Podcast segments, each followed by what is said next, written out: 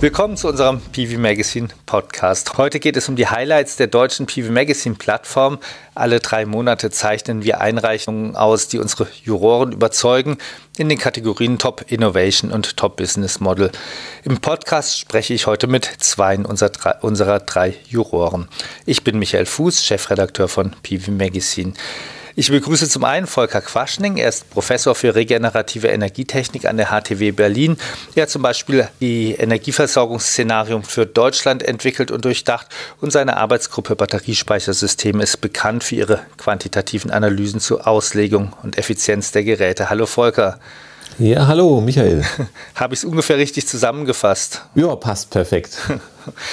Und ich begrüße Hans Obern. Er dürfte vielen bekannt sein, weil er lange Jahre den Solarbereich bei Schletter geführt und aufgebaut hat. Er ist seit einigen Jahren engagiert im Bereich Energiespeicher und Elektromobilität und hat von daher in allen diesen Bereichen einen sehr guten Überblick. Er berät diverse Firmen, darunter den Speicherintegrator Smart Power. Hallo Hans, habe ich das auch richtig beschrieben? Guten Morgen, Michael. Danke für die nette Vorstellung. Nicht dabei sein kann heute leider unser dritter Juror, ich sag's mal so, Modulexperte, Winfried Wahl. In der Vergangenheit war er bei Santech und Hanwag tätig. Heute leitet er das Produktmanagement bei Longi Solar in Deutschland. Er war auch schon im Speicherbereich tätig, aber er ist eben auch der Modultechnologe bei uns in der Jury.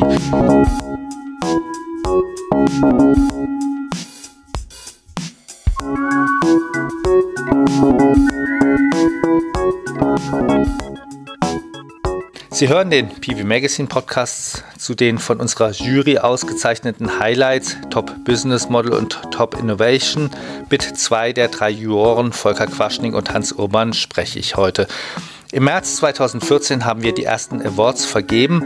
Regelmäßig hat das dann angefangen am, ab September 2014 und seit da seid ihr ja auch mit dabei. Wir hatten ungefähr 38 Gewinner in 18 Runden, also im Durchschnitt zwei jedes Mal aus geschätzt 200 bis 300 Bewerbungen insgesamt. Heute werfen wir einen Blick auf die Gewinner von 2018 und die Themen, die damit zusammenhängen. Ich will mal damit anfangen an euch beide. Ihr habt da ja euch immer sehr reingedacht. Wir unterhalten uns ja immer meistens ein bis zwei Stunden alle Vierteljahre über die Einreichungen, die wir bekommen haben. Gibt es welche, die ihr für besonders erwähnenswert haltet aus dem letzten Jahr? Große Schweigen. ja, ähm, im Prinzip sind die ja alles gute Preisträger, sonst hätten sie ja keinen Preis von uns bekommen. Deswegen ist es immer ein bisschen schwierig, was auszuzeichnen. Nicht? Wir haben ja immer den Fokus ja auch nicht nur drauf, was ist eine tolle Sache, sondern was hilft auch der Energiewende weiter. Und da haben wir ja die ganze Bandbreite von Elektromobilität über Wärmepumpe und so weiter. Deswegen fällt es mir da schwer, jetzt wirklich äh, einen als den Top-Gewinner für das Jahr auszuzeichnen, sozusagen. Gehen wir einfach mal durch von vorne. Also im März 2018, da hatten wir zwei Gewinner. Das eine war der Naturwärmespeicher, der die Sektorkopplung voranbringt. Also da ging es darum, dass man einen ich sag mal, ein Hightech-Teich im Garten installiert, der sich aufwärmt über die Umgebungswärme und das wohl auch bei noch relativ kalten Temperaturen und dann da, damit die Wärmepumpe betrieben wird, wodurch die Arbeitszahl der Wärmepumpe deutlich steigt. Und warum habt ihr dem einen Preis verliehen oder haltet ihr das für preiswürdig? Also naja, vielleicht da äh, sage ich mal kurz was. Ja. Also prinzipiell äh, ist es ja für uns eigentlich eher relativ weit weg, auch wenn man das, de, den Titel des Magazins, PV Magazine, das geht ja doch von der PV aus, also von der Photovoltaik. Äh, hier geht es ja, ähm, ja mehr um eben die Sektorkopplung, aber das ist ja genau das Wichtige, dass sich die Branche einfach äh, öffnet über die Sektoren hinweg. Das Energiesystem muss ja zusammenwachsen äh, über diese Sektorkopplung. Alle sind sich einig, dass der Strom äh, im Prinzip das verbindende Element sein wird. Und insofern hat das wahrscheinlich doch äh, sehr gut reingepasst weil es eben ähm, einerseits eine pfiffige Idee ist und weil es andererseits äh, stellvertretend für diese Sektorkopplung ist, die wir da einfach ähm, ja, betonen wollten und auch auszeichnen wollten. Ja, die Wärmepumpe wird ja eine zentrale Rolle bei der Energiewende spielen. Ich, ähm, also wir werden weg von der Öl- und Gasheizung am besten gestern kommen müssen, wenn wir das Klima retten wollen. Und da ist die Wärmepumpe relativ wichtig. Da gibt es ja noch ganz viele Baustellen auch zu erledigen und vor allen Dingen muss die ja auch vielleicht ein bisschen mehr sexy werden. Und ich glaube, das ist einfach äh, ein Produkt, was dazu beiträgt und deswegen hat mir das auch besonders gut gefallen. Jetzt sagen die ja selber, dass ähm, es im Prinzip ähnlich viel kostet wie eine er Wärmepumpe mit Erdbohrung. Also im Prinzip eine, als Alternative gedacht zu einer Wärmepumpe mit Erdbohrung, ähm, die vielleicht ein bisschen schöner aussieht, wobei der andere sieht man ja nicht. Also was, was ist, könnte der Vorteil davon sein? Also die Wärmepumpe mit Erdbohrung hat ja eigentlich den Nachteil, dass die in vielen Fällen gar nicht geht. Es ist nicht überall erlaubt äh, und äh, es ist auch manchmal logistisch relativ schwierig, gerade im Sanierungsbereich oder so, äh, dass man so eine Erdbohrung irgendwo äh, ja, unterbringt. Äh, und insofern ist das eine Alternative, äh, die auch noch nach außen hin optisch ganz gut aussieht, wenn wir uns an die Bilder von damals erinnern. Äh, und es ist schon ein, eigentlich eine gute, naheliegende Idee. Ich glaube, ähm, wir können uns alle erinnern, dass wir auch erstmal ein bisschen gebraucht haben, um die Idee zu verstehen, wo ist wirklich der Vorteil. Aber der Vorteil ist eben, dass man auf relativ einfache Weise die Arbeitszahl der Wärmepumpe dann doch erhöhen kann, auch durch den, die bessere Ausnutzung des Tag-Nacht-Rhythmus. Und Arbeitszahl ist ja doch so ein bisschen äh, die äh, ja, die ganz wichtige Sache bei den Wärmepumpen. In vielen Fällen ist die Wärmepumpe vielleicht ein bisschen ja, zu kurz gesprungen, wenn man die Arbeitszahl nicht betrachtet. Und dann haut die Sektorkopplung natürlich auch nicht hin, weil die Wärmepumpe vielleicht sehr schnell zur Stromheizung werden kann, wenn die Arbeitszahl nicht passt. In dem Fall war das ein Modell, das das Ganze eben ganz gut nach oben bringt. Ja, das ist ein gutes Stichwort, die Stromheizung. Die Fraktion haben wir ja auch bei uns, sehen wir auch bei den Kommentaren bei uns auf der Webseite immer wieder, die dann sagen, naja, im Winter, wenn ich die viele Wärme brauche, da habe ich halt den Solarstrom überhaupt nicht. Wie, Volker, habt ihr das durchdacht in den Energieszenarien, wie das dann gehen kann? Naja, ich meine, was ist die Alternative? Das ist ja im Prinzip die Frage. Ich meine, was sagen die anderen Leute? Na, dann heizen wir halt weiter mit Gas. Aber Gas äh, darf ich ja nicht mehr verwenden, wenn wir den, das Klima retten wollen. Und äh, wenn ich Power to Gas mache, muss ich das Gas im Winter auch herstellen und dann habe ich noch eine schlechtere Effizienz. Also insofern hat man auf alle Fälle äh, da bei der Wärmepumpe deutlich die Nase vorne. Und dann stimmt schon das, was Hans gesagt hat. Alles, was uns halt hilft, dann noch die, die Arbeitszahl nach oben zu bringen und äh, vor allen Dingen in kalten Tagen eine bessere Effizienz bei der Wärmepumpe hinzukriegen, das macht es deutlich einfacher, dann die Energiewende umzusetzen. Und die Solarthermie ist an der Stelle ja auch keine Alternative, weil die Sonne ist im Winter auch für die Solarthermie ja, im, nicht da. Im, Im, Winter scheint die Sonne auch auf einer solarthermischen Anlage nicht. nicht? Also insofern habe ich da das gleiche Problem in Grün. Mhm. Sogar noch schlechter, weil die Effizienz von solarthermischen Anlagen im Winter noch weiter runtergeht und insofern brauche ich da auch immer ein Backup-System. Ich glaube, das Argument, das du gerade gesagt hast, das ist vollkommen richtig. Also man muss wirklich schauen, was hat man im Winter wirklich an Solarstromerzeugung. Und äh, das wird auch oft verschwiegen, wenn den Leuten irgendwelche PV-Anlagen verkauft werden, dann wird gesagt, okay, da kannst du im Winter recht schön heizen damit. Das geht eigentlich erstmal relativ schlecht bis gar nicht. Man muss einfach sich vollkommen bewusst sein, dass Wärmeanwendungen damit zusammenhängen, dass man eben eine bedeutende Überdimensionierung der Photovoltaik machen will. Also da gibt es ja einen, der so schöne Vorträge macht, die da heißen, macht die Dächer voll, nicht wahr, Volker? Und äh, also man das kann jetzt Volker. nicht. ja, äh, man kann jetzt nicht äh, sagen, okay, äh, Haushalt 5, 5 kW PV-Anlage und dann heizt man im Winter noch ein bisschen mit, sondern es ist wirklich so, dass man dann wirklich in größere PV-Anlagen gehen muss, was eben die Flächen hergeben.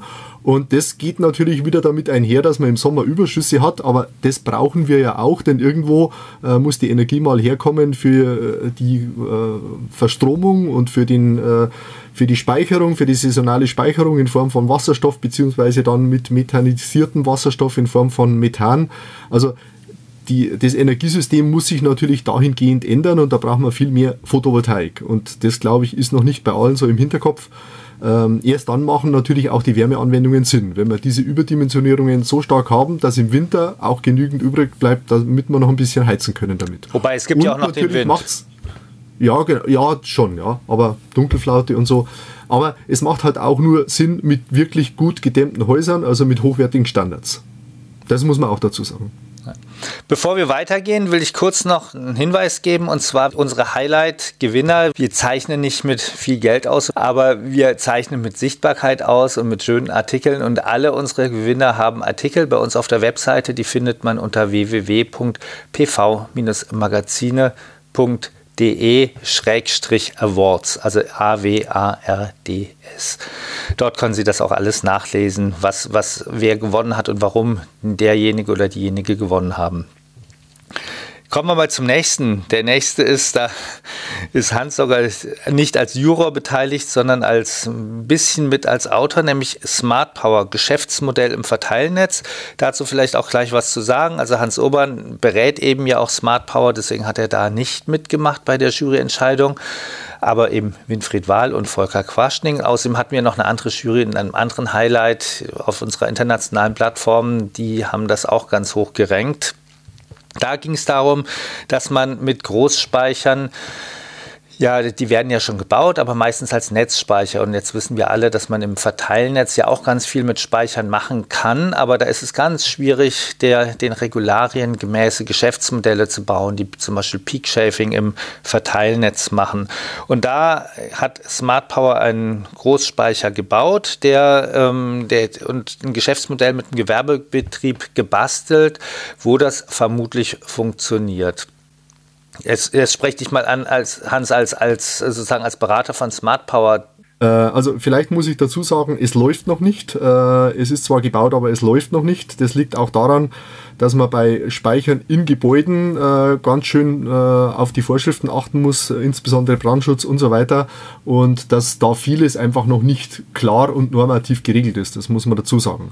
Aber ähm, es ist auf einem sehr guten Weg und wir haben das Ganze auch durch einen TÜV begleiten lassen, damit wir dann äh, bei Smart Power so eine Bauartzulassung für das Ganze bekommen, weil es ist noch ein Gag dabei, es ist ein Second-Use-Speicher aus gebrauchten Autobatterien sozusagen. Also eine doppelte ähm, Innovation, einmal auf der Seite Second-Use-Speicher, genau. einmal eben aber auch auf der Seite Geschäftsmodell, wie man, wie man die Abrechnung macht, wenn der, der, der Speicherbetreiber der Gewerbebetrieb ist aber für das Peak Shaving im Verteilnetz in irgendeiner Form entlohnt wird und der Netzbetreiber auch noch was hat und nicht nur einfach weniger Netzumlage ab, abrechnen darf.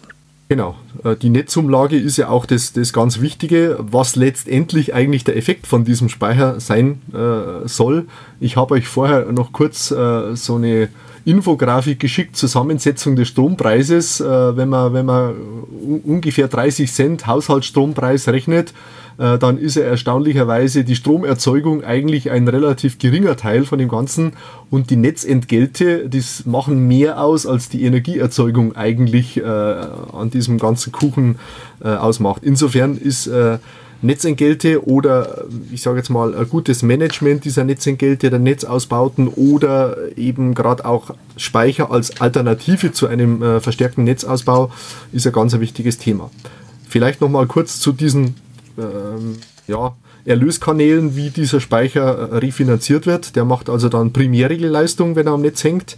Äh, der macht sogenanntes Peak Shave oder eben äh, Lastspitzenbegrenzung im Netz. Also auch, auch Stadtwerke oder Verteilnetzbetreiber müssen Lastspitzen ja zahlen, wie auch ein Industriebetrieb. Und ähm, es ist eben ein Second-Use-Speicher. Das heißt, das ist ja auch irgendwo ein Erlöskanal, weil man äh, bei der Erstellung Kosten gespart hat. Und dann macht der Speicher auch noch Blindleistung mit im Netz der Stadtwerke und das sogar in dem Fall äh, ist das noch gratis mit dabei, also ein Zusatzeffekt. Und das muss man auch so äh, natürlich sagen, äh, so Großspeicher rentieren sich halt nur dann, wenn sie viele Aufgaben wahrnehmen. Ähm, eine Aufgabe alleine, so wie Primärregelleistung, wie immer gern gesagt wird, die kann heutzutage keinen Speicher refinanzieren, sondern das muss relativ äh, intelligent verteilt sein und er muss viele Aufgaben machen. Vor allem, wir brauchen ja auch die Anwendung im Verteilnetz, oder? Volker, beschäftigt ihr euch an der HTW auch mit Großspeichern und mit, mit den, den Anwendungsmöglichkeiten na, von Großspeichern? Na, wir testen sie nicht, aber die Anwendungsmöglichkeiten sind natürlich dann schon äh, relativ interessant. Nicht? Herr Altmaier tourt ja gerade durch die Lande und will allen Leuten Leitungen verkaufen. Und äh, jetzt heißt es, wir müssen ja langsam machen mit dem Solar- und Windenergieausbau, weil wir keine Leitung haben. Dabei können wir in Deutschland ad hoc 150 Gigawatt Photovoltaik sofort im Gebäudebereich zubauen, wenn wir da schauen, dass der Strom halt auch dort bleibt und äh, da verbraucht wird, wo er anfällt. Und dafür brauchen wir natürlich dann auch die Speicher. Und dann kommen wir natürlich auch weitgehend, also mit kaum oder gar keinen Leitungsbausbau relativ weit. Und ähm, das wäre der Tempomacher oder wirklich der Turbo für die Energiewende, wenn wir jetzt in den Speicherbereich einsteigen. Und deswegen finde ich halt so ein Projekt auch super toll und wichtig. Ja, vor allem auch Speicher im Verteilnetz, weil wenn genau. man, weil sonst muss man ja eben die, die ganze Energie raus und rein ins Verteilnetz tra äh, äh, transportieren und braucht dafür die Leitungen. Genau, so bleibt der Strom da, wo er gebraucht wird und äh, das Argument, dass wir auf den Leitungszubau warten müssen, ist damit komplett äh, entwertet und deswegen kann man einfach loslegen und wir wissen, dass wir im Gebäudebereich roundabout 200 Gigawatt in Deutschland zubauen können vielleicht äh, 30, 30 oder sowas haben wir gerade gebaut. Also da ist noch richtig viel Luft und das Potenzial müssen wir jetzt schnell nutzen. Der nächste Preisträger, der war im Juni. Das war die äh, anlässlich der Juni-Ausgabe, die zu Intersolar immer rauskommt. Das war jetzt ein echter Photovoltaik- oder Solarpreis. Verschattung, na und PV Magazine Top Innovation für AE Solar war damals die Überschrift ja, Esolar hat ein Modul entwickelt, bei dem wirklich jede Solarzelle mit einer Bypass-Diode überbrückt ist und damit wird dieses Modul verschattungsresistenter. Da gab es eine Studie, die sie beim Fraunhofer, ich weiß nicht mehr bei welchem Fraunhofer, in Auftrag gegeben haben, die das auch gezeigt hat, dass wenn man einzelne Teile des Moduls verschattet, dass wirklich nur die, die verschatteten Zellen ausfallen an dieser Stelle. Die haben das zur Serienreife entwickelt und haben das gesagt, sie produzieren das jetzt. Die haben auch angefangen, eine Fabrik aufzubauen. Sie sagen, dass das ähm, auch kosteneffizient sei. Das muss man natürlich immer auch sagen. Da kann auch die Jury am Schluss nicht wirklich entscheiden, ob die Angaben der Firma an dieser Stelle stimmen. Aber ihr habt euch dort trotzdem für einen Award Top Innovation entschieden. Für mich ist das Thema relativ spannend, weil ich in den 90er Jahren meine Doktorarbeit schon zur Verschattung bei Photovoltaiksystemen äh, geschrieben habe. Und da war eigentlich auch ein, ein Vorschlag, dass man über jede Zelle eine Bypass-Diode drüber packt. Nicht? Ähm, weil man einfach dann, man hat ja jetzt das Problem, man hat bei Standard-Solarmodulen mit 60 Zellen in der Regel drei Bypass-Dioden, eine über 20 Zellen. Und wenn man eine Zelle verschattet, dann fällt ein ganzer Teilstrang im Modul aus, also 20 Zellen. Das heißt also, wenn ich drei Zellen beim Standardmodul abdecke, dann ist äh, das Modul tot. Und ähm, da hat man natürlich einen riesen Vorteil, wenn ich eine Bypass-Diode über jede Zelle schalte. Das heißt, ähm, dann habe ich wirklich nur der Teil, der verschattet ist, fällt aus, der Rest bleibt weiterhin aktiv. Ist super. Es gab mal einen Hersteller in den 90er Jahren, das war Sharp, die das versucht haben, mal ähm, zellintegriert zu realisieren. Das Modul war, was weiß ich, ein, zwei Jahre auf dem Markt, hat sich dann aber nicht durchgesetzt und ist dann wieder verschwunden. Seitdem ist die Idee tot und es hat sich keiner mehr drum gekümmert und AE Solar ist jetzt der Erste, der die Idee wieder aufgegriffen hat und das in ein Produkt äh, moderner Bauart umgesetzt hat. Und das finde ich erstmal bemerkenswert. Ob sich dann durchsetzt, ist eine andere Sache, aber ähm, das ist ja dann eher eine wirtschaftliche Frage. Aber von der technischen Sache ist es halt einfach interessant und spannend und deswegen finde ich das ein sehr gutes Produkt. Die haben ja auch zusammengearbeitet mit einem Hersteller von Bypass-Dioden, weil sie gesagt haben, sie haben jetzt auch neue Dioden dafür entwickeln lassen, sodass da auch wirklich was anders gemacht wurde als in den 90er Jahren, würde ich mal vermuten. Genau, in den 90er Jahren hat man das ja in die Zelle, das heißt, man hat einen Teil der Zelle äh, dann praktisch äh, inaktiv gemacht und dort eine äh, andersrum gepolte Diode integriert. Das heißt also, dadurch ging aber halt auch die Modulleistung runter und ähm, AE Solar integriert jetzt die Bypass-Dioden in den Leitern selber. Also das heißt, die Zelle bleibt so, wie sie ist. Und ähm, das ist natürlich auch äh, im Vergleich zu dem, was Sharp macht, nochmal was anderes und deswegen auch durchaus eine Innovation. Wir diskutieren ja oft darüber, was nun am Schluss wirklich eine Innovation ist, ob das wirklich das Bahn, die bahnbrechende Entwicklung sein muss, die, wo jemand zum ersten Mal irgendwas erfindet oder entwickelt, oder ob es eben auch das ist, dass man eine Idee aufgreift und versucht zur Vollendung zu bringen, dadurch, dass man sie eben dann auch auf dem Markt verfügbar macht. Wie seht ihr das? Beides ist eine Innovation, beides gleichrangig?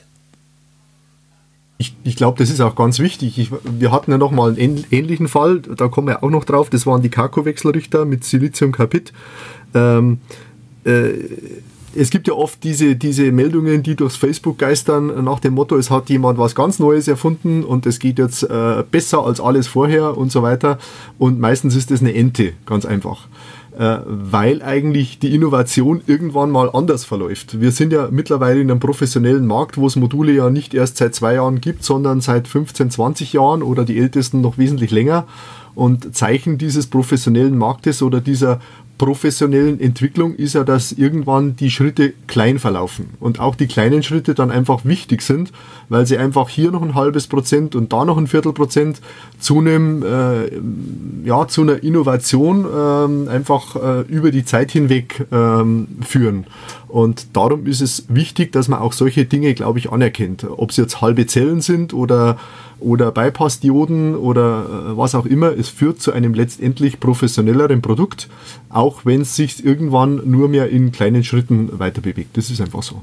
Auch im Juni, da hatten wir noch einen weiteren Preisträger, ein Top Business Model, was jetzt auch wieder nicht aus dem direkt aus dem direkten Solarbereich kam, sondern eben eher aus der Integration und es ging dann auch in Richtung Elektromobilität, nämlich Licht aus, Spot an, an PV Magazine Top Business Model für The Mobility House. The Mobility House hat zusammen mit anderen Firmen die Amsterdam Arena mit einem Großspeichersystem ausgestattet. Dieses Großspeichersystem hat verschiedene, wird mit verschiedenen Geschäftsmodellen refinanziert. Eins ist die Notstromversorgung bei den Großveranstaltungen, was sicher schon viel ausmacht, weil dadurch wirklich Dieselgeneratoren gespart wurden.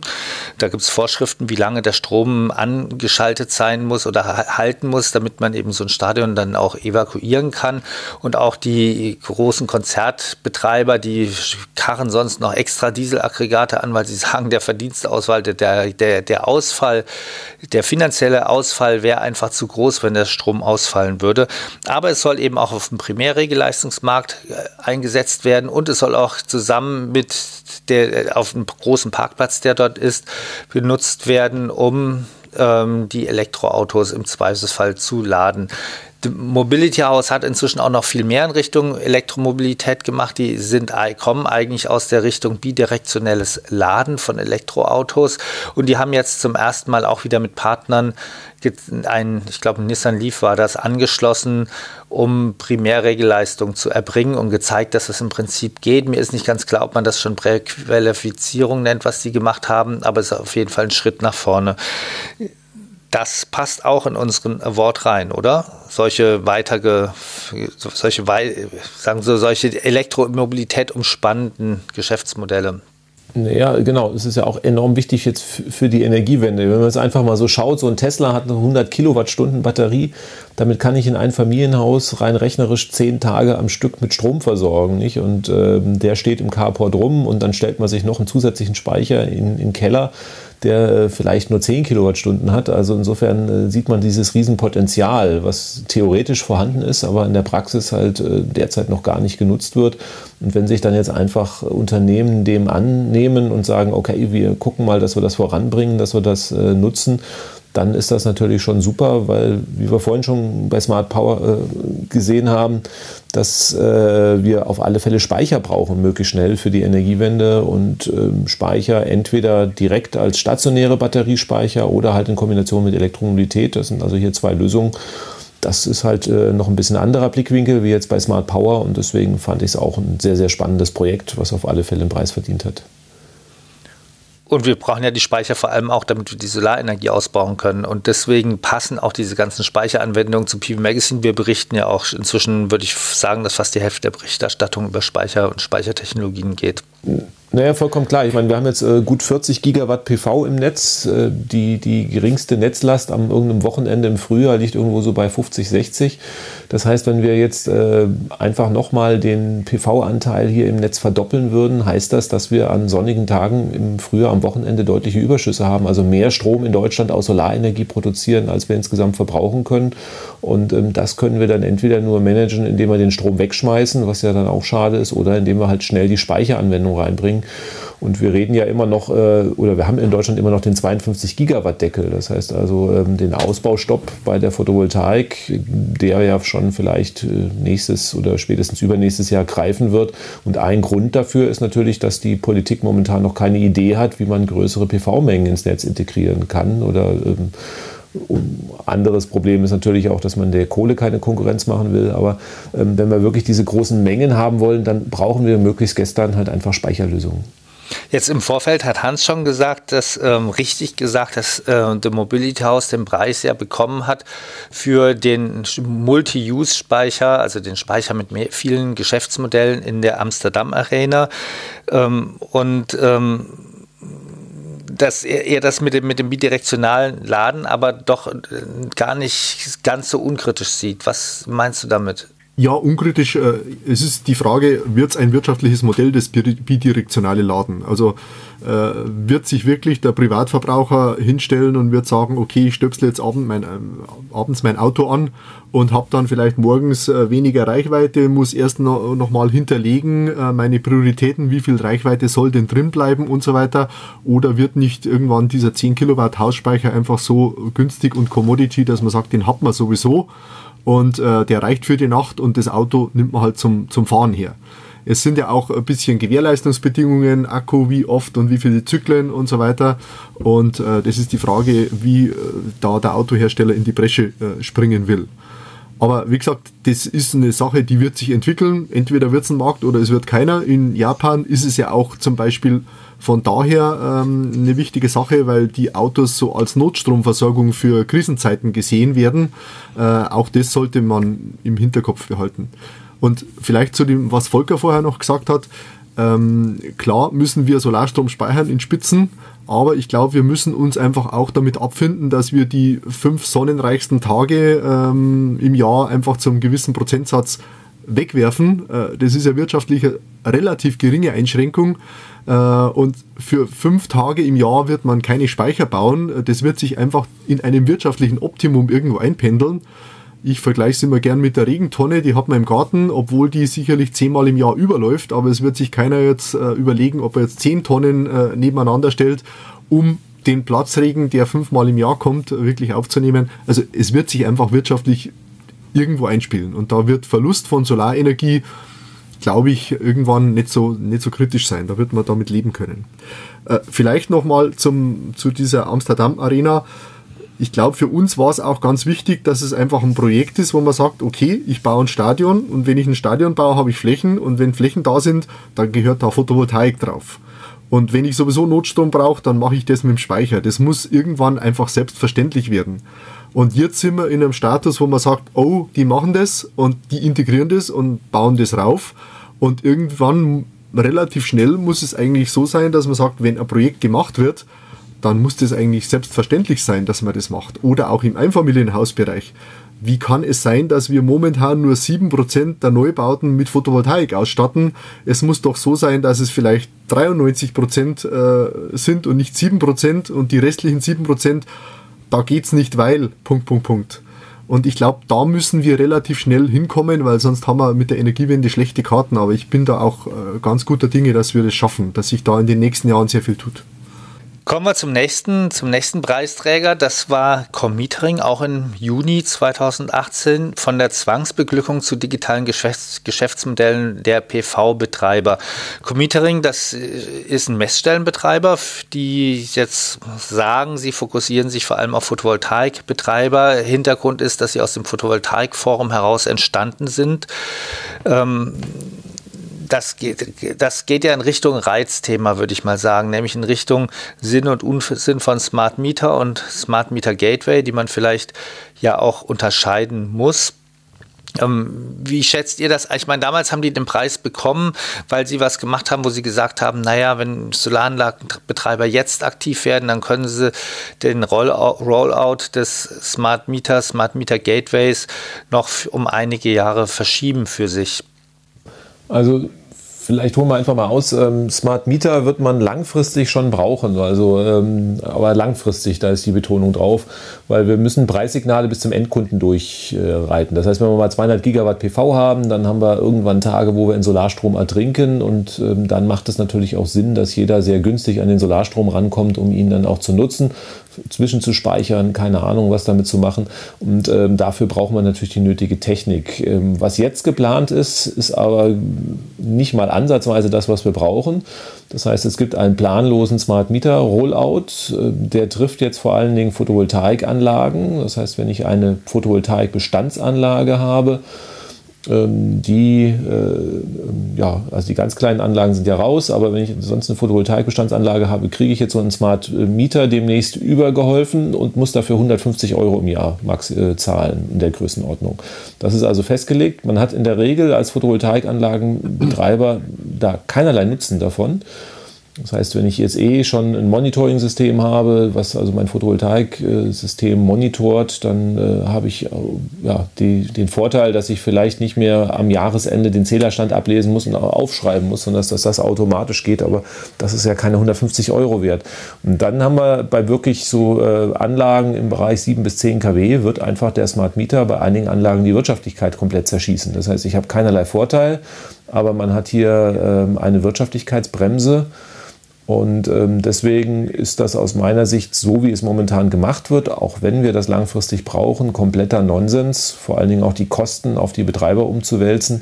Und ähm, deswegen ist es ganz gut, wenn da jemand mal sagt, okay, wir haben eine alternative Idee, um diesem Irrsinn einfach mal ein ähm, bisschen die rote Karte zu zeigen. Und, Liegt das auch daran, dass man ja das vermischt, nämlich dass man die Sicherheitsanforderungen so hoch treibt, weil um die, weil man die Anlagen steuern will damit. Wenn man steuern will, braucht man vermutlich hohe Sicherheitsanforderungen, damit eben niemand sich da einhacken und einen Stromausfall äh, dadurch äh, provozieren kann. Aber wenn es jetzt wirklich wirklich darum ginge, um die Daten zu erfassen, dann bräuchte man ja vielleicht nicht dieses System in dieser ganzen Komplexität. Also ich glaube, da muss man ein bisschen aufpassen, weil überall, wo man Datenverbindungen schafft, da sind auch Datenverbindungen hackbar.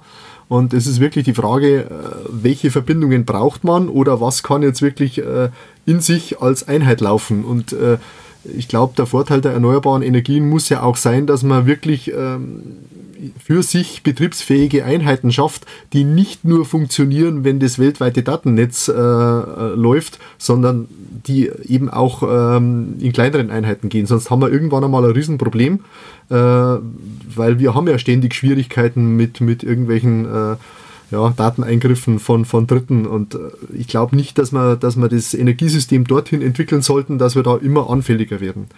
Was, was ich eigentlich sehr gefährlich finde, also zum einen, glaube ich, haben wir ja damals gesagt, wir nehmen diesen Preis oder wir, wir, äh, wir zeichnen das aus, weil es eigentlich das geringere Übel ist. Also Jürgen Haar möge das verzeihen.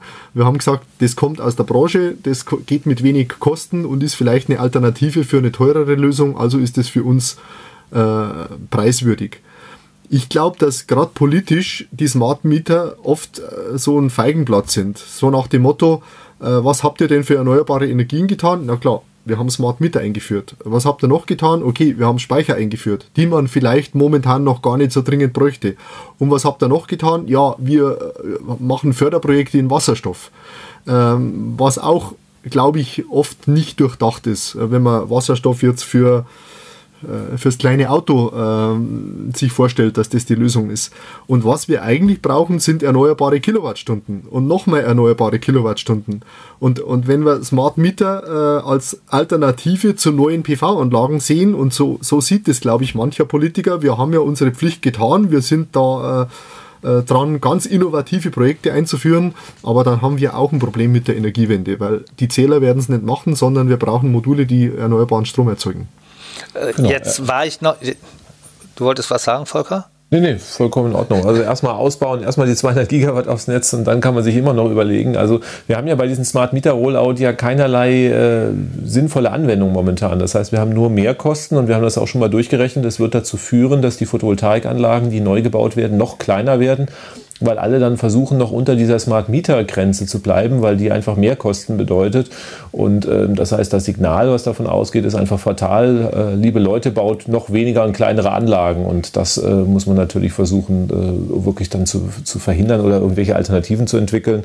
Und ähm, zumindest mal haben wir hier einen, äh, bei dem Preisträger jemand, der es versucht, etwas billiger zu machen. Jetzt war ich Anfang Dezember auf der Solar Digital Solar and Storage Tagung in München, die von Solar Power Europe veranstaltet wird. Das, da, gut, das Wort Digital ist schon im Programm drin. Da waren aber wirklich hochrangige, hochrangige Teilnehmer aus, jetzt aus verschiedenen Branchen, auch aus der Solarbranche, aber eben auch viel von Energieversorgern. Und da wurde dieser Mangel des Smart Meter Ausbaus immer wieder kritisiert und wurde auch Vergleich zu anderen Ländern gezogen, wo er aber ja anscheinend auch billiger gemeistert werden kann. Das heißt, da, da war eigentlich eher der Tenor zu sagen, naja, man, man versucht hier zu viel Komplexität reinzubringen in Deutschland. Also ich, ich will hier jetzt nicht den Teufel an die Wand malen, aber es gibt ja diesen schönen Roman Blackout, äh, den sollte man sich eigentlich schon mal zu Gemüte führen, äh, war ja ganz interessant, weil der, der Autor von Blackout, der musste die Hälfte der Geschichte nochmal wegschmeißen, weil inzwischen durch die Realität überholt hat damals, weil äh, damals ähm, äh, Viren in Kraftwerksoftware eingedrungen sind. Aber das nur nebenbei, wo nahm dieser Blackout-Fall seinen Ursprung? Äh, der nahm seinen Ursprung in, in Großbritannien denn da hat man schon äh, Smart Meter und zwar steuerbare Smart Meter und irgendwann hat man es geschafft oder zumindest in der Geschichte hat man es geschafft, die zu hacken, die ein- und auszuschalten und das war die Möglichkeit, das Energieversorgungssystem anzugreifen. Also es ist, man muss wirklich Kosten, Nutzen und vor allem Risiken auch ab, äh, abwägen und, und dann entscheiden, was macht Sinn. Und in allen Haushalten Smart Meter einzuführen, würde nur was bringen, wenn äh, die Stromdifferenz, äh, die Preisdifferenz äh, Differenzen im Strom so groß wären, dass man sich entscheidet, okay, jetzt schaue ich nicht abends die Tagesschau an, sondern mittags oder jetzt wasche ich nicht äh, abends, wenn ich zu Hause bin, sondern mittags. Äh, das ist aber momentan nicht so. Momentan ist der Strom und die Energie viel zu günstig und die Differenzen viel zu klein, dass gerade im Haushalt sich da irgendwer äh, sich drum scheren würde um diese Smart Meter Signale. Im Gewerbe und in der Industrie kann es natürlich ganz anders sein. Da ist es natürlich total sinnvoll. Im Haushalt eigentlich ja, weniger.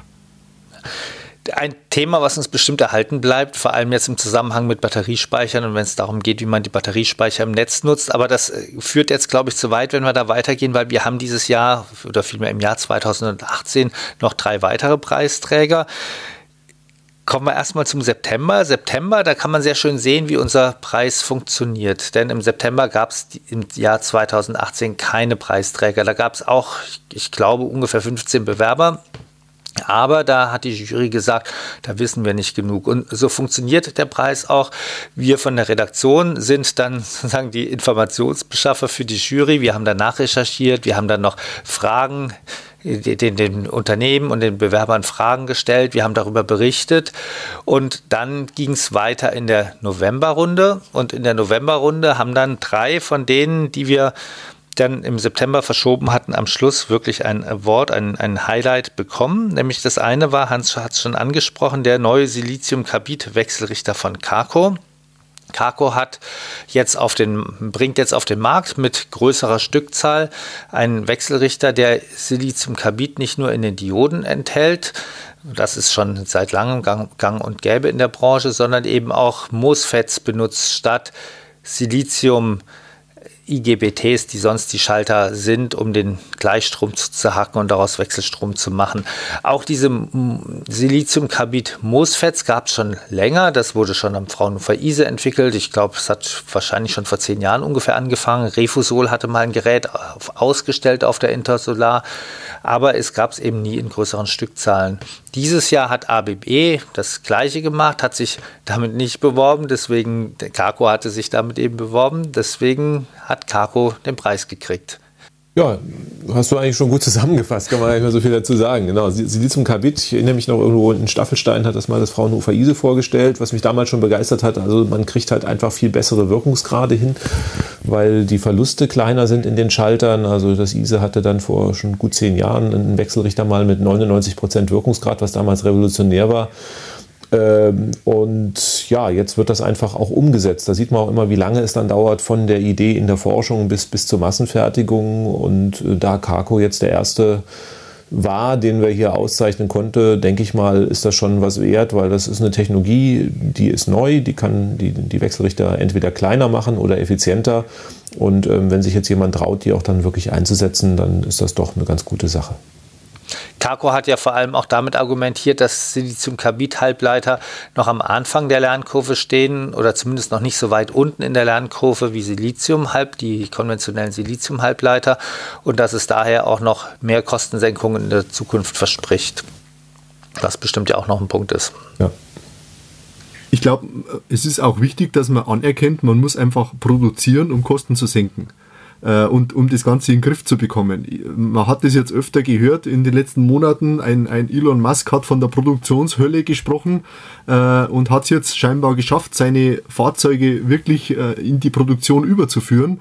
Also Innovation und Entwicklung ist das eine und dann Produktion und Serienreife und Preise runter, das ist das andere. Und ich glaube, das sehen wir auch äh, in unserer ganzen Geschichte der äh, Photovoltaik. Äh, man hätte vor 20 Jahren Förderprogramme auflegen können bis zum Abwinken, Millionen schwer und hätte nie Erfolge erreicht in der großen Kostensenkung von Modulen. Jetzt haben wir Module, die kosten mittlerweile tatsächlich ein Zehntel von dem, wie wir es vor, vor gut zehn Jahren eingekauft haben. Also ein Zehntel.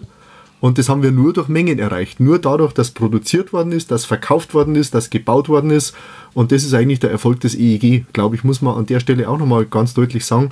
Äh, und nur einer, der wirklich ja, die Dinge in die Serienreife bringt, äh, der hat eigentlich den Weg bis zum Ende gegangen und nur dann ist es eigentlich zum Nutzen des Kunden. Da ist an der, wie bitte? Und der Energiewende. Da, da, muss man der Ehrlichkeit halber auch noch dazu sagen, dass Carco natürlich auch das nicht alleine gemacht hat, sondern mit Infineon zusammengearbeitet hat und dass Siliziumkarbid MOSFETs jetzt kommen, liegt zum großen Teil auch daran, dass eben die Wertschöpfungskette jetzt besser funktioniert, besser etabliert ist, es zuverlässiger die Bauteile gibt und dass eben vor allem die Siliziumkarbid Bauteile günstiger geworden sind. Auch wieder dank Elektromobilität, weil die auch in Elektroautos eingesetzt werden und dadurch natürlich die Stückzahlen stark steigen. Elektromobilität leitet auch über zu unserem zweiten Preisträger von November 2018. Das ist nämlich das Startup Charge X. Die haben eine sogenannte sequentielle Wallbox entwickelt. Ich gebe da gleich mal dir, Hans, das Wort, weil du kannst besser erklären, was sequentielle Wallbox äh, denn bedeutet. Ja, äh, ich, ich fange gar nicht bei der Theorie an, sondern habe ein Beispiel. Ich war äh, gestern mit meinem Renault Zoe beim Service und äh, dann haben die gesagt, ja, sie haben immer wieder Probleme, weil sie haben schon so viele Elektroautos, aber sie haben einen schwachen Anschluss. Das heißt, sie können die Autos nicht alle aufladen. Und jetzt könnte sich einer hinstellen und könnte sagen, ich stecke jetzt die ersten zwei an, äh, wenn wir Feierabend machen um 17 Uhr und dann komme ich äh, zwei Stunden später und stecke um und lade die nächsten zwei und wieder zwei Stunden später, aber der ist die ganze Nacht beschäftigt und der kostet Geld.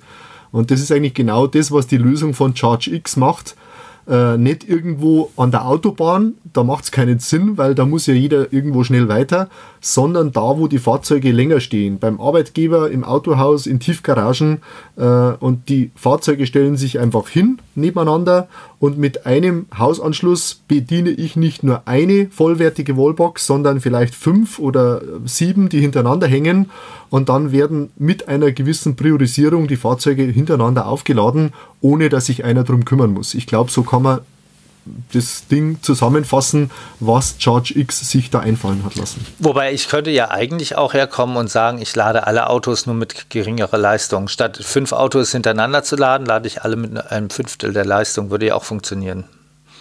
Ja, das geht nicht so einfach. Äh, zum einen sind die Autos einfach sehr unterschiedlich.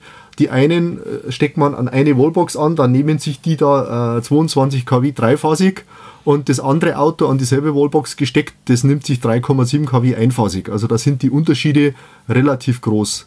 Äh, das, ist, ähm, das ist schon mal das eine und das andere ist auch, jedes Auto fängt erst ab, äh, ab einer Mindestladeleistung zu laden an. Man muss jedem Auto mindestens 6 Ampere zugestehen. Manche brauchen 10, manche brauchen 12 Ampere, weil sonst sagen die Ladegeräte, sorry, mit dem Strom fange ich nicht an. Und deswegen ist dieses analoge Verteilen der Ladeleistung, äh, das machen ja auch viele und das macht natürlich auch Sinn. Auch das Mischen macht vielleicht Sinn, sequenziell und analog. Ähm, aber das rein analoge Leistung einfach runterdrosseln, bis es nicht mehr geht, das geht mit allen Autos eigentlich nicht. Also da gibt es eine gewisse Mindestgröße und da muss man äh, drüber liegen, ansonsten geht es nicht. Ich habe ja hinterher dann über den Gewinner Charge X geschrieben und auch noch lange Interviews geführt. Ich hatte ja den Eindruck, dass ein zweites Standbein der Firma eben auch die Ladeintelligenz ist, weil die sagen, naja, wir müssen ja dann auch die Möglichkeit geben, ähm, zu entscheiden, wann wer wie viel geladen wird. Und dazu braucht man zum einen Oberflächen, über die die Daten erfasst werden können, nach denen das entschieden werden können. Es müssen Kriterien festgelegt werden, nach denen das entschieden werden kann. Die sagen, im Prinzip sind sie der Meinung, der Tobias Wagner, der Gründer von ChargeX, im Prinzip ist ja der Meinung, dass ja die Leute die, Lade, die, die hohe Ladeleistung gar nicht immer brauchen. Also meistens brauchen die Leute gar keine hohe Ladeleistung, weil die Autos eben doch länger irgendwo stehen. Aber man muss das eben intelligent verwalten, wann wer geladen wird. Und das ist eben der zweite Teil dessen, was die Firma im Zuge dieses sequenziellen Ladens macht. Genau, und das, das spielt ja sehr in den Alltag rein. Das heißt, ich komme an die Firma und muss dann irgendwie äh, dem System mitteilen, wann will ich wieder fahren oder äh, will ich vielleicht zur Not in der Brotzeitpause auch nochmal wegfahren oder, oder ist der Chef vielleicht der Wichtigere oder ist der von der Personalabteilung der Wichtigere, der immer ein volles Auto braucht und man will sich ja da nicht in irgendein System reintippen äh, und, und da irgendwas äh, groß sich erstmal Handbücher durchlesen, sondern das muss man sehr einfach und, und intuitiv gestalten. Und äh, da gibt es einen schönen Spruch, etwas sehr einfach zu gestalten, ist eine sehr anspruchsvolle und komplizierte Aufgabe. Und das, glaube ich, ist ja äh, ganz sicherlich was, wo man viel Gehirnschmalz reinstecken kann und dann schöne Lösungen anbieten kann. Da haben wir übrigens auch den Bezug zur Solarenergie und zur Photovoltaik, dass nämlich gerade ja sich das auch entwickelt, wenn man in Gewerbebetriebe guckt, Mitarbeiterladen oder Fahrzeugflottenladen, da muss man ja auch sehr gut managen, dass man nicht die, die, die Leistungspeak, die die Firma hinterher aus dem Netz bezogen hat, in, in, beziehen muss, in die Höhe treibt und damit die Stromkosten in die Höhe treibt und zum anderen, wenn eben auch dann hoffentlich eine Solaranlage auf dem Gewerbedach installiert ist, dass man eben möglichst viel mit Solar laden kann und auch das berücksichtigt die Steuerung von ChargeX oder ist ja daran mhm. arbeiten die zumindest dazu, dass das auch berücksichtigt wird. Da gibt es übrigens einen ganz interessanten Aspekt, jetzt vielleicht ein bisschen unabhängig vom Preisträger zu sehen, aber das ist ja auch äh, zwischendurch äh, gab es ja jetzt mal vor 14 Tagen so Studien, wenn wir mehr Elektroautos haben, wird der Strom billiger weil nochmal äh, Netzkosten machen viel aus. Die Netze sind eigentlich momentan sehr wenig ausgelastet und wenn wir das schaffen, die Netze konstanter auszulassen, dann haben wir eine Investition, die einfach über mehr Stunden im Jahr sich refinanzieren kann und dann haben wir letztendlich das Potenzial, dass die Energie für den Endverbraucher billiger wird weil einfach die Netze konstanter ausgelastet sind, wenn wir gerade die Autos als steuerbare Lasten im Stromnetz äh, viel mehr nützen. Ist ein sehr interessanter Aspekt, Aspekt finde ich. Ja, nee, finde ich, find ich sehr interessant weil äh, viele sagen ja auch, naja, wenn wir jetzt die Elektromobilität ausbauen und alle gleichzeitig laden, dann bricht ja sofort äh, das System zusammen und deswegen brauchen wir einfach auch äh, intelligente Systeme, die das dann weiter verteilen und äh, dann können nämlich auch Elektroautos netzdienlich sein und die Energiewende auch schneller voranbringen, was den meisten ja gar nicht klar ist. Da wird das immer nur als das Horrorszenario dargestellt. Und insofern ähm, ist, ist, dieser Preis auch unter dem Kontext zu sehen. Das ist einfach die Frage, wie schaffen wir es wirklich, die Energiewende schnell voranzubringen, die Elektromobilität zu integrieren, am besten noch mit Solarenergie zu kombinieren. Und ähm, das ist doch hier ein sehr schönes Beispiel dafür. Kommen wir zum letzten Preisträger 2018 nämlich OpenEMS, Open Source Betriebssystem für Energiemanagement. Das ist hervorgegangen aus der Phenicon Software. Phenicon ist ein Speicherintegrator. Die haben eine Software geschrieben, mit dem sie eben auch Multi-Use, mehrere Geschäftsmodelle für Gewerbespeicher ähm, steuern können. Und die haben gesagt, naja, sie halten das nicht für sinnvoll, dass jedes Unternehmen das selber entwickelt, sondern sie wollen, dass das Open Source weiterentwickelt wird. Haben ihre Software zur Verfügung gestellt, haben jetzt also sich engagiert, dass sich eine Stiftung gründet oder vielmehr Association ist jetzt draus geworden. Das hat dann, da muss man dann noch einige rechtliche Dinge vermutlich betrachten, wo es auch schon einige Mitglieder gibt, zum Beispiel auch das Bayernwerk, also Netzbetreiber sind auch dabei und die sagen, sie wollen jetzt Open Source dieses, dieses Betriebssystem, dieses Energiemanagementsystem für Speichersysteme. Eigentlich haben die alle Größen von Speichersystemen im, im, im Hinterkopf, also von kleinen bis zu großen, großen Gewerbespeichern, ähm, entwickeln und ähm, zur Verfügung stehen. Und die, die Speicherintegratoren, die müssen dann nur noch einzelne Anwendungen, sogenannte Apps, wie die dann gerne genannt werden, auch von der Association, von der OpenAMS Association, entwickeln und können sich damit auch unterscheiden. Da hattest du, Hans, ein langes Gespräch mit dem äh, Franz Josef Feilmeier von Phenikon darüber, ob das sinnvoll ist, wie es sinnvoll ist und was die, was die Schwierigkeiten vielleicht dabei sind. Ähm, wie schätzt du das ein? Ja, ich schätze das als erstmal äh, als einen ganzen Haufen Arbeit ein, äh, da die Leute an einen Tisch zu holen und mit, miteinander was zu machen. Äh, da glaube ich, hat man sich schon was vorgenommen, gerade weil es ja auch schon viele verschiedene Ansätze gibt und viele verschiedene äh, äh, ja, Bussysteme und Busnormen und so weiter. Also äh, da wird man, denke ich mal, einen langen Atem brauchen. Das ist mal ganz sicher. Vielleicht wird es ja auch mal Stoff für nochmal ein extra, eine extra Sitzung oder so. Aber der Ausgangspunkt ist eigentlich ganz ähnlich zu dem, was wir gerade vorher gesagt haben. Es ist wieder die Priorisierung. Wenn man sich einen Haushalt vorstellt, äh, dann haben wir PV vielleicht oben, dann wollen wir mit der PV zu günstigen Zeiten den Speicher laden, dann wollen wir vielleicht mit Überschüssen den Heizstab bedienen, äh, dann wollen wir vielleicht zu günstigen Zeiten das Auto laden, äh, das wollen wir auch eben, ja, äh, möglichst energiefreundlich machen oder möglichst netzfreundlich machen. Und dann gibt es vielleicht noch das Signal, wann ist denn der Strom im Netz billig, weil gerade viel Windkraft vor, vorliegt. Das ist zum einen wieder ein, ein Thema der Priorisierung und da will sich ja der Nutzer eigentlich nicht drum kümmern, sondern das soll selber laufen. Und hardwaremäßig wird es momentan so gemacht, wenn einer all diese Systeme einrüstet, der kauft sich irgendwo einen automatischen Heizstab, der kauft sich einen Speicher und der kauft sich noch eine steuerbare Wallbox dann setzt er momentan äh, im Ernstfall vielleicht vier verschiedene Zähler hintereinander. Die hängen alle am Einspeisepunkt des Hauses. Ich hatte das bei mir schon mal, weil wir da bei Schletter früher auch schon sehr viel gemacht haben mit, mit äh, PV-gesteuerten Laden und so weiter. Und ich hatte bei mir so den Prototyp-Haushalt und ich glaube, ich habe fünfmal hintereinander meine Hausverteilung umgebaut. Und genau das ist eigentlich der Ansatz, was man vermeiden will einen Zähler einbauen, der seine Signale dann intelligent an alle Systeme verteilt und dazu müssen sich alle Systeme miteinander unterhalten können. Aber ich glaube, das kennen wir von anderen äh, Industriebereichen her. Irgendetwas zu normen und viele an einen Tisch zu holen, äh, das ist eine schwierige Sache und eine langwierige Sache. Und wie gesagt, der Ansatz ist äh, sicher sehr, sehr sinnvoll. Äh, und ich denke, da werden wir die nächsten Monate sicherlich noch mitbekommen, wie sich das entwickelt. Also und der Unterschied zu Der, der Unterschied ja. zu so Projekten wie KNX, KNX ist ja auch hat sich ja auch stark entwickelt in den letzten Jahren, ist eben, dass der Netzbetreiber mit dabei ist bei dem Open EMS. Das heißt, das soll, das ist sozusagen ein, ein ich weiß gar nicht, ob was jetzt der Unterschied da ist, ob es wirklich ein Standard ist. Auf jeden Fall ein System, was eben nicht nur am Haus arbeitet, sondern eben auch die Bedürfnisse der Netzbetreiber befriedigen soll.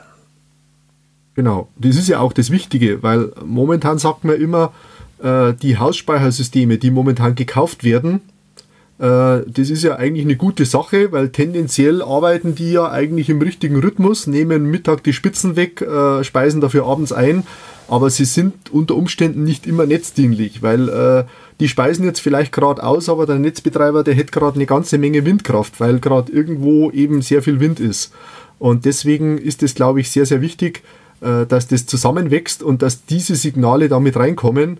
Aber wie gesagt, die Priorisierung und auch die Anreize für den Verbraucher, das auch zu nutzen, äh, wann ist Windkraft da, dann muss sie auch günstig sein äh, und dann muss man die anderen Prioritäten vielleicht hinten anstellen. Also wie gesagt, das ist sicherlich ein Schlüssel zur Energiewende, aber ähm, da steckt eine ganze Menge an Kommunikation dahinter und viele Leute, die sich an einen Tisch setzen müssen und die einfach das definieren müssen, welcher Weg ist sinnvoll und welche Systeme brauchen wir dazu.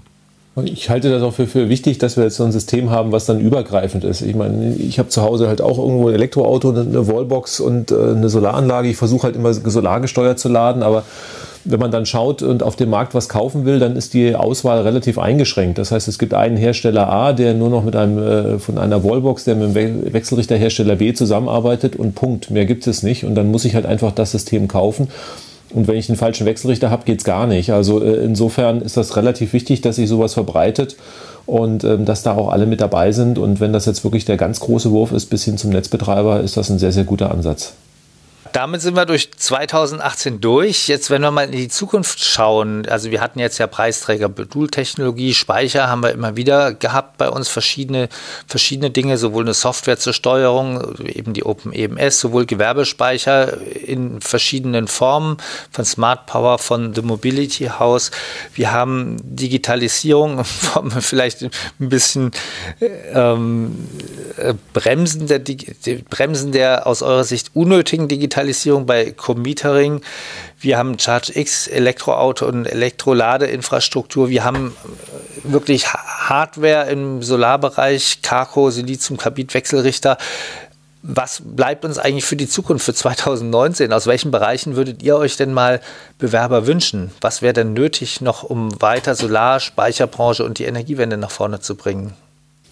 Jetzt haben wir ja Neujahr, da kann man ja irgendwelche Neujahrswünsche sich wünschen. Ich würde mich mal wünschen, wenn wir einen Preis für die Regierung verteilen können, weil sie den 52 Gigawatt Deckel beseitigt hat und das Ausbauziel für die Photovoltaik auf 15 Gigawatt nach oben gesetzt hat. Ähm, Pro Jahr. Das wäre, das wäre mal, sage ich mal, so ein frommer Neujahrswunsch. Ansonsten ähm, lasse ich mich da gerne überraschen, weil die Branche, also das haben jetzt auch die Preisträger wieder gezeigt, ähm, ist viel innovativer und spannender, als man eigentlich äh, gesehen hat.